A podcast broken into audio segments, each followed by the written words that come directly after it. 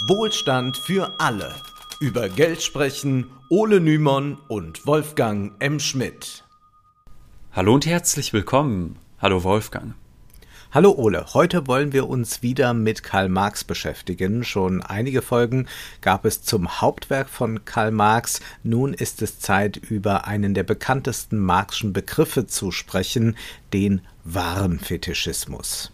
Ja, genauer gesagt soll es heute um verschiedene Fetischformen gehen. Wir werden uns aber auf den Fetischcharakter der Ware konzentrieren, denn wenn dieser erst einmal verstanden ist, dann ist das Verständnis der restlichen Fetischformen eigentlich simpel. Lass uns erstmal anders anfangen. Wir haben in Folge 24 über YouTube-Coaches gesprochen, die den schnellen Reichtum versprechen. Immer wieder kann man von solchen Menschen hören, man solle sein Geld nur für sich arbeiten lassen und dann werde man ganz schnell reich. Raus aus dem Hamsterrad, rein in Aktien und Bitcoins. Dazu braucht man natürlich auch das richtige Mindset. Äh, das ist aber natürlich Unfug, muss man sagen, was diese Coaches sagen. Man kann Geld nicht für sich arbeiten lassen. Es gibt keine natürliche Eigenschaft des Geldes, mehr Geld anzuziehen, zu hacken, wie auch immer. Man kann aber vermittelt über Geld andere für sich arbeiten lassen. Das wäre eigentlich die richtige Beschreibung. Es wird dem Geld hier also eine scheinbar natürliche Fähigkeit zugesprochen, die es nicht besitzt, nämlich dass es von alleine mehr Geld abwerfen kann. Um solche Verkehrungen oder im marxischen Vokabular fetischistischen Vorstellungen geht es heute. Die an sich recht simple Frage der Folge lautet, warum sprechen wir bestimmten gesellschaftlichen Objekten eine Macht über uns zu, obwohl wir selbst sind, die diese Objekte geschaffen haben? Bereits jetzt ist offenkundig mit dem Alltagsverständnis des Begriffs Fetisch hat der von Marx untersuchte Fetisch eigentlich wenig gemein. Es geht jetzt nicht um Latexkostüme, nicht um Peitschen. Die Sexualisierung des Fetischbegriffs, die kam auch dann erst etwas später, besonders dann auch durch Sigmund Freud, durch seine Psychoanalyse. Aber was ist jetzt eigentlich mit Fetisch gemeint? Um der Bedeutung im marxischen Kontext auf die Schliche zu kommen, sollten wir zuallererst an den Ursprung des Wortes nachverfolgen. Der Philosoph Wolfgang Fritzaug schreibt in seinen Vorlesungen zur Einführung ins Kapital, ist es nützlich, das Wort Fetisch zu übersetzen. Es kommt aus dem Portugiesischen und leitet sich vom lateinischen Factitium, dem Partizip des Perfekts von facere, machen. Wie jedes Produkt ist es zunächst ein gemachtes. Doch wie im Spanischen das vom Perfektpartizip von hacer machen, hecho abgeleitet hechizo, nimmt es dann die Bedeutung von Hexerei an. Marx zeigt nun, wie die Warenform die Produkte verhext, sobald sie sich ihrer bemächtigt. Der Begriff des Fetischs kommt also vom Gemachten und wird dann zur Hexerei. Tatsächlich ist das schon sehr nah dran an dem, was bei Marx als Fetischismus bezeichnet wird. Vom Menschen gemachte Dinge gewinnen an magischer Macht über ihre eigenen Schöpfer. Es kommt also zu einer Subjekt-Objekt-Verkehrung.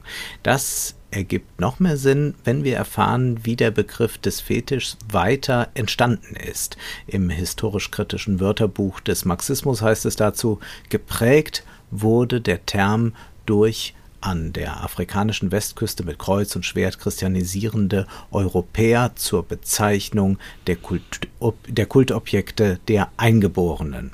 Es ist also ein Begriff, den christliche Missionare genutzt haben, um sich über afrikanische Eingeborene zu erheben, da diese ihren eigens geschaffenen Kultobjekten Handlungsmacht zusprachen.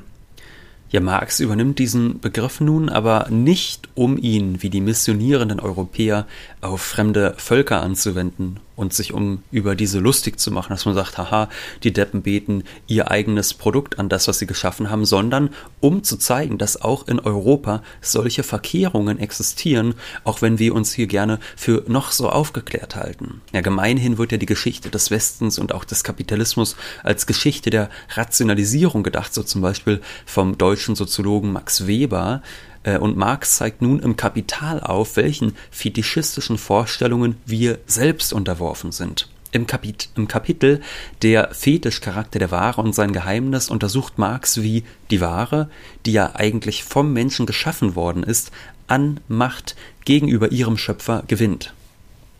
Zu Beginn des Kapitels stellt Marx fest, eine Ware scheint auf den ersten Blick ein selbstverständliches, triviales Ding. Ihre Analyse ergibt, dass sie ein sehr vertracktes Ding ist, voll metaphysischer Spitzfindigkeit und theologischer Mucken. Das haben wir in unseren bisherigen Folgen auch merken können.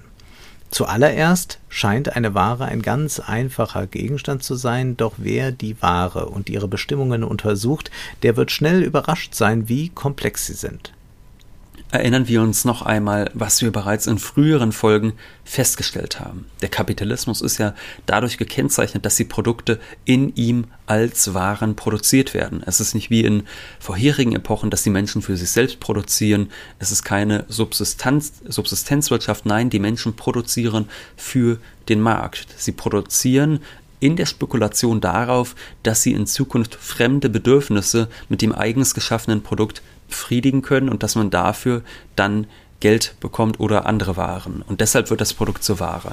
Der Kapitalismus ist also gewissermaßen ein System, das sehr sozial ist. Ne? Man sagt ja immer, ja, das Eigentum ist in privater Hand, die Arbeiten, die finden Privatarbeitsteile getrennt voneinander statt und trotzdem ist es ein sehr soziales System, denn nur durch den Austausch, ja, nur dadurch, dass man auf dem Markt zusammenkommt und die Produkte miteinander tauscht, wird auch der Wert der Waren realisiert. Und dieser Wert ist laut Marx bestimmt durch die zur Produktion der Waren gesellschaftlich notwendige Arbeitszeit. Marx stellt fest, das Geheimnisvolle der wahren Form besteht einfach darin, dass sie den Menschen die gesellschaftlichen Charaktere ihrer eigenen Arbeit als, als gegenständliche Charaktere der Arbeitsprodukte selbst als gesellschaftliche Natureigenschaften dieser Dinge zurückspiegelt. Daher auch das gesellschaftliche Verhältnis der Produzenten zur Gesamtarbeit als ein außer ihnen existierendes gesellschaftliches Verhältnis von Gegenständen. Durch dieses Quid pro quo werden die Arbeitsprodukte, Waren, sinnlich, übersinnliche oder gesellschaftliche Dinge. War doch eigentlich alles klar, oder Wolfgang? Da können wir doch, jetzt müssen wir gar nichts mehr zu erklären. Vielleicht noch das ein oder andere Wort. ja, also was heißt das? Nun, wir haben ja eben festgestellt, dass der Kapitalismus ein System ist, das auch neue soziale Beziehungen herstellt. Die Menschen produzieren die Waren für den Markt, also gewissermaßen für die Gesellschaft, auch wenn die Produktionsmittel in privater Hand sind. Die Menschen arbeiten also füreinander, auch wenn das nicht immer so offensichtlich ist. Ja, das ist uns im Alltag ja auch nicht immer äh, so bewusst und ob der Wert einer Ware realisiert werden kann, also ob sie gegen Geld oder eine andere Ware eingetauscht werden kann oder ob die Arbeit wirklich umsonst war, sinnlos war, das stellt sich erst auf dem Markt heraus. Dadurch kann es so scheinen, als ob der Wert den Waren von Natur aus anhaftet, obwohl es sich eigentlich um ein gesellschaftlich gemachtes handelt. Nun ist das eben zitierte wohl ein bisschen verständlicher. Ich wiederhole es nochmal. Das Geheimnisvolle der Warenform besteht einfach darin, dass sie den Menschen die gesellschaftlichen Charaktere ihrer eigenen Arbeit als gegenständliche Charaktere der Arbeitsprodukte selbst, als gesellschaftliche Natureigenschaften dieser Dinge zurückspiegelt. Zugegebenermaßen ein sehr schwieriger Satz. Am Wert, genauer gesagt am Tauschwert, ist aber nichts in irgendeiner Form Natürlich, selbstredend sind die Eigenschaften, die so eine Ware als Gebrauchswert hat, mitunter natürlich. Also eine Orange zum Beispiel hat einen gewissen Geschmack, eine bestimmte Form, eine bestimmte Farbe etc. Der Tauschwert aber ist eben keine Natureigenschaft der Ware. Wert ist etwas Gesellschaftliches. Nur in einer Gesellschaft, in der die Produktion warenförmig organisiert ist, gibt es überhaupt so etwas wie Tauschwert. Und von daher ist es völlig falsch, wenn wir im Alltag denken, ja, ist doch völlig klar, dieses, diese Flasche Wasser ist mir jetzt ein Euro wert oder sonst was. Das ist doch ganz natürlich. Nein, ist es nicht.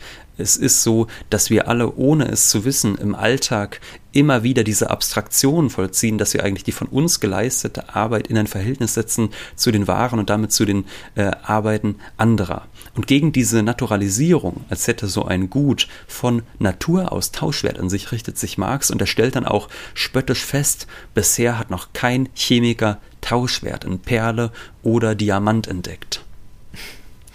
Durch diese Verkehrung erscheint Marx zufolge, Zitat, das gesellschaftliche Verhältnis der Produzenten zur Gesamtarbeit als ein außer ihnen existierendes gesellschaftliches Verhältnis von Gegenständen. Zitat Ende. Die sozialen Verhältnisse zwischen den Produzenten werden also durch die Warenform unsichtbar. Es erscheint vielmehr so, als würden die Waren zueinander in gesellschaftliche Beziehungen treten. Das Machwerk gewinnt an Macht gegenüber den Machenden. Das kann man besonders gut sehen, wenn die Waren getauscht werden. Wenn ich meine Ware zum Markt trage, weiß ich nicht, ob sie jemand wirklich kaufen möchte, also ob ich ihren Wert realisieren kann. Ich weiß also nicht, ob meine Arbeit überhaupt etwas wert war oder nicht. Das erfahre ich erst auf dem Markt, wo die Waren in Austausch treten, und ich kann diesen Prozess nicht mehr kontrollieren. Marx stellt fest, die Wertgrößen, Zitat, wechseln beständig, unabhängig vom Willen, Vorwissen und Tun der Austauschenden. Ihre eigene gesellschaftliche Bewegung besitzt für sie die Form einer Bewegung von Sachen, unter deren Kontrolle sie stehen, statt sie zu kontrollieren.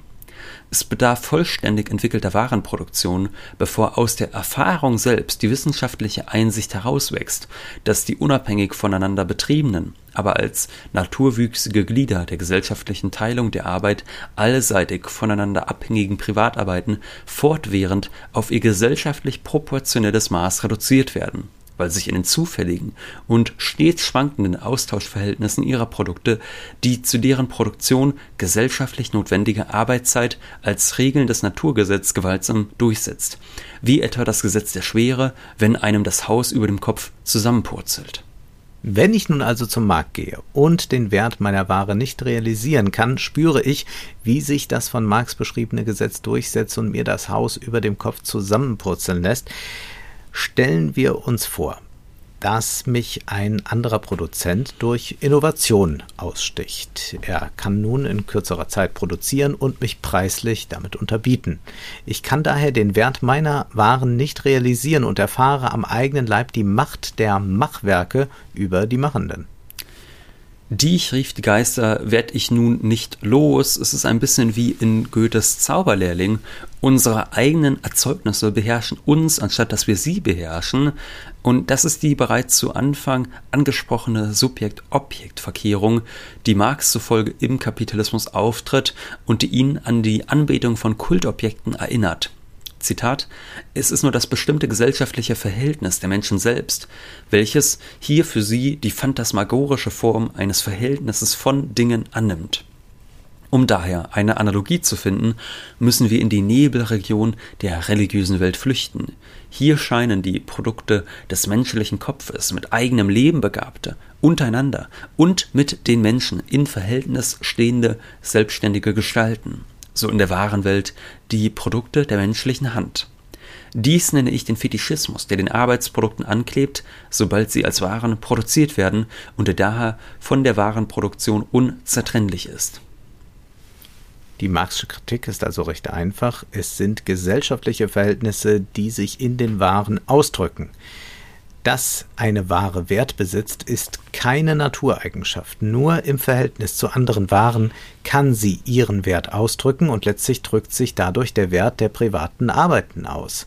Vielen Menschen erscheint es aber, als wäre die Eigenschaft der Ware, Trägerin von Wert zu sein, eine natürliche Eigenschaft. Sie erkennen nicht mehr, dass sich in diesem Wert die von ihnen selbst geschaffenen Verhältnisse ausdrücken. Ähnlich verhält es sich bei den Völkern, die ihre eigens geschaffenen Kultobjekte anbeten. Sie sprechen ihren Machwerken eine Handlungs Macht zu, die sie ohne ihre Schöpfer gar nicht hätten. Diese Verkehrung, dass Wert etwas Natürliches sei, die ist natürlich falsch. Das bedeutet aber nicht, dass alles am wahren Fetisch nur Einbildung ist. Marx stellt ja fest, dass die Menschen tatsächlich unter der Kontrolle der von ihnen geschaffenen Dinge stehen, dass diese wie verhext sind, dass sich die Waren gegen ihre Herren kehren, so dass ihnen das Haus über dem Kopf zusammenpurzelt. Zum Beispiel, wenn, wie du eben beschrieben hast, auf einmal auf dem Markt eine Innovation stattfindet und wahnsinnig viele Produzenten merken, oh Gott, ich kann diesen Wert nicht mehr realisieren, ich kann das nicht mehr beeinflussen und bin jetzt eigentlich äh, selbst abhängig von dem von mir Geschaffenen. Es ist also nicht einfach nur ein falsches Bewusstsein, man könnte eher sagen, dass sich die Irrationalität der kapitalistischen Gesellschaft, wo sich erst im Nachhinein herausstellt, ob eine Arbeit sinnvoll war oder nicht, ob das Produkt gebraucht wird oder nicht, dass sich diese Irrationalität dann im irrationalen Warenfetisch ausdrückt. Und Marx schreibt dann an der Stelle, den Produzenten erscheinen die gesellschaftlichen Beziehungen ihrer Privatarbeiten als das, was sie sind. Das heißt nicht als unmittelbar gesellschaftliche Verhältnisse der Personen in ihren Arbeiten selbst, sondern vielmehr als sachliche Verhältnisse der Personen und gesellschaftliche Verhältnisse der Sachen. Zitat Ende. Also das heißt, falsch ist es, den Waren die Natureigenschaft zuzusprechen, Trägerinnen von wert zu sein. Dennoch stimmt es, dass im Kapitalismus die wahren gesellschaftliche Verhältnisse eingehen, während die Verhältnisse der Menschen sachliche Form annehmen. Und das ist für Marx auch klar, dass diese Subjekt-Objekt-Verkehrung nur in einer Gesellschaft aufgehoben werden kann, die nicht nach dem Prinzip der Warenproduktion organisiert ist ich denke mal, jetzt hat man den wahren Fetisch selbst recht gut verstanden und wir können dann zu den anderen Fetischformen übergehen. Marx selbst leitet im Kapitel zum Fetischcharakter der Ware nämlich auch zu diesen über. Vergegenwärtigen wir uns den Untertitel des Hauptwerks. Es heißt Kritik der politischen Ökonomie. Mit Kritik ist jetzt nicht nur gemeint, man kritisiert den Kapitalismus und man untersucht den Kapitalismus, etwa aufgrund der hohen Irrationalität oder Krisenanfälligkeit. Kritik der Ökonomie, der politischen Ökonomie bedeutet natürlich auch Kritik an der bürgerlichen Ökonomie und ihren Anschauungsweisen. Es gibt bürgerliche Ökonomen, die Marx sehr ernst genommen hat, etwa Smith und Ricardo. Gleichzeitig gibt es aber auch viele Ökonomen, über die Marx nur gespottet hat und die hat er als Vulgärökonomen bezeichnet. Ja, die Vulgärökonomie, die erliegt genau solchen fetischistischen Vorstellungen. Anfangs haben wir über die YouTube-Coaches gesprochen, die das schnelle Geld versprechen und die meinen, man könne Geld für sich arbeiten lassen. Das meinen nicht nur diese dubiosen Coaches, sondern auch Bestsellerautoren, die ökonomisch mitunter durchaus ernst genommen werden und die auch in Millionen Bücherregalen stehen. Zum Beispiel Robert Kiyosaki, der Rich Dad Poor Dad geschrieben hat, das ist wahrscheinlich der meistverkaufte Investment Guide überhaupt. Und dort heißt es, Zitat, die Armen und die Angehörigen der Mittelschicht arbeiten für Geld, die Reichen lassen Geld für sich arbeiten. Tja, da haben wir uns immer geirrt. Hätten wir doch morgens einfach gesagt, liebes Geld, arbeite, arbeite du heute für mich, ich drehe mich nochmal um im Bett. Ja. Wenn man das nun propagiert, um daraus Profit zu schlagen, es ist moralisch verwerflich. Ja, verständlich. Man kann dann wenigstens äh, für sich eine schöne Zukunft sichern. Alles gut, schön. Na, es ist eigentlich schrecklich, aber so ist es halt. Äh, dagegen kämpfen wir an, immer mal wieder. Aber man aber versteht es, dass Menschen es machen, sage ich mal, auch wenn es moralisch das. verwerflich ja. ist. Ja. ja, es gibt jedoch viele Menschen, auch Ökonomen, die solche Vorstellungen wirklich Glauben besitzen, ja, die wirklich meinen, ja, so ist es doch. Und gegen diese fetischistischen Ideen, etwa das Geld von sich aus einen Gewinn abwirft, richtet sich Marx. Im dritten Band des Kapitals heißt es, im zinstragenden Kapital ist daher dieser automatische Fetisch rein herausgearbeitet, der sich selbst verwertende Wert, Geld heckendes Geld und trägt es in dieser Form keine Narben seiner Entstehung mehr.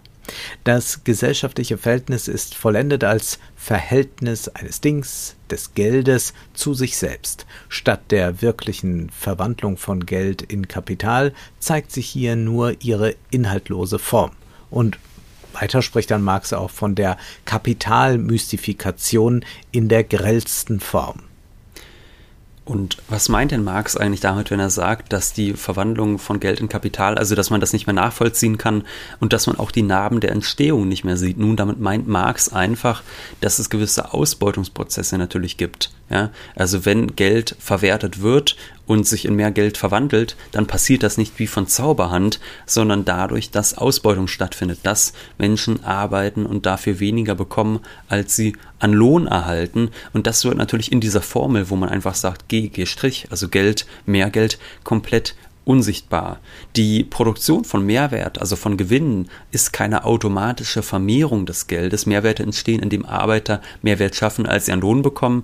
Das ist eben das, was Marx Ausbeutung nennt. Wer nun also behauptet, man könne Geld für sich arbeiten lassen, und wer das nicht nur behauptet, um es zu propagieren, sondern wer es wirklich glaubt, der ist einer fetischistischen Vorstellung erlegen, Geld hackt nicht mehr Geld. Vielmehr könnte man sagen, man lässt vermittelt durch sein Geld andere für sich arbeiten. Die moderne Ökonomie kennt viele solcher fetischistischen Vorstellungen. Besonders bekannt ist die sogenannte trinitarische Formel, wie Marx sie ironisch nennt, Boden, Arbeit, Kapital. Das sind die drei Produktionsfaktoren, die angeblich gleichberechtigt zur Wertschöpfung beitragen. Ja, und mit Kapital sind da meistens auch einfach Maschinen gemeint, ne? Also ja. so ein bisschen, bisschen übertrieben jetzt, aber so in der Art wird das schon an der Uni gelehrt, bisschen Arbeit, bisschen Kapital. Daraus machen wir dann eine lustige mikroökonomische Gleichung. Ja, was ist daran so falsch? Nun, Marx geht ja davon aus, dass sich jegliche Wertschöpfung auf verausgabte menschliche Arbeitskraft zurückführen lässt. Wenn zum Beispiel eine Maschine im Produktionsprozess genutzt wird, dann fügt diese dem Endprodukt aus dem Grundwert zu, dass sie selbst Produkt menschlicher Arbeitskraft ist. Letztlich lässt sich also jede bis ans Ende verfolgte Wertschöpfungskette als eine Verkettung menschlicher Arbeiten darstellen. Für Marx ist klar, nur die menschliche Arbeitskraft schafft Wert. Die Kapitalbesitzer und Grundeigentümer eignen sich dann einen Teil dieses Wertes an, sie schaffen aber selbst keinen Wert. Bei vielen Ökonomen wird das aber behauptet und auch in der akademisch dominanten neoklassischen Lehre ist die Kapitalrente dann der verdiente Lohn für den Kapitalisten. Marx schreibt dazu im dritten, des Kapital, äh, im dritten Band des Kapitals wunderbar ironisch: Kapital, Zins, Boden, Grundrente, Arbeit, Arbeitslohn. In dieser ökonomischen Trinität als dem Zusammenhang der Bestandteile des Werts und des Reichtums überhäuft mit seinen Quellen ist die Mystifikation der kapitalistischen Produktionsweise die Verdinglichung der gesellschaftlichen Verhältnisse, das unmittelbare Zusammenwachsen der stofflichen Produktionsverhältnisse mit ihrer geschichtlich-sozialen Bestimmtheit vollendet. Die verzauberte, verkehrte und auf den Kopf gestellte Welt, wo Monsieur le Capital und Madame la Terre als soziale Charaktere und zugleich unmittelbar als bloße Dinge ihren Spuk treiben. Monsieur le Capital und Madame la Terre. Diese Anschauung ist pure Ideologie und Marx erkennt an, dass einige bürgerliche Ökonomen geholfen haben, den Schleier zu lüften und die Verkehrtheit dieser Vorstellung zu demonstrieren. Dennoch bleiben auch die besten bürgerlichen Ökonomen noch manchen solchen Vorstellungen verhaftet, während die schlechten unter ihnen nur zu Wortführern der Mächtigen werden. Auch hier findet Marx deutliche Worte. Es ist daher ebenso natürlich, dass die Vulgärökonomie die nichts als eine didaktische, mehr oder minder doktrinäre Übersetzung der Alltagsvorstellungen der wirklichen Produktionsagenten ist und eine gewisse verständige Ordnung unter sie bringt, gerade in dieser Trinität, worin der ganze innere Zusammenhang ausgelöscht ist, die naturgemäße und über allen Zweifel erhabene Basis ihrer seichten Wichtigtuerei findet. Diese Formel entspricht zugleich dem Interesse der herrschenden Klassen, indem sie die Naturnotwendigkeit und ewige Berechtigung ihrer Einnahmequellen proklamiert und zu einem Dogma erhebt. Ja, durch diese fetischistischen Vorstellungen erkennen viele Menschen nicht, wie das System, in dem sie handeln, eigentlich funktioniert, auch wenn sie dann immer wieder spüren müssen, wie ihnen das Haus über dem Kopf zusammenpurzelt. Die Mächtigen wiederum können froh sein, dass sich vielen die Welt anders darstellt, als sie ist, und oftmals sind sie selbst, muss man auch sagen, nicht so viel klüger. Deshalb wird es hier natürlich weiterhin eine Kritik der politischen Ökonomie geben. Wir setzen uns weiter damit auseinander. Nun ist erst einmal Schluss für heute, denn Zeit ist Geld. Prosit. Das war Wohlstand für alle. Ihr könnt uns finanziell unterstützen über paypal.me-ole und Wolfgang oder über die in der Beschreibung angegebene Bankverbindung. Herzlichen Dank.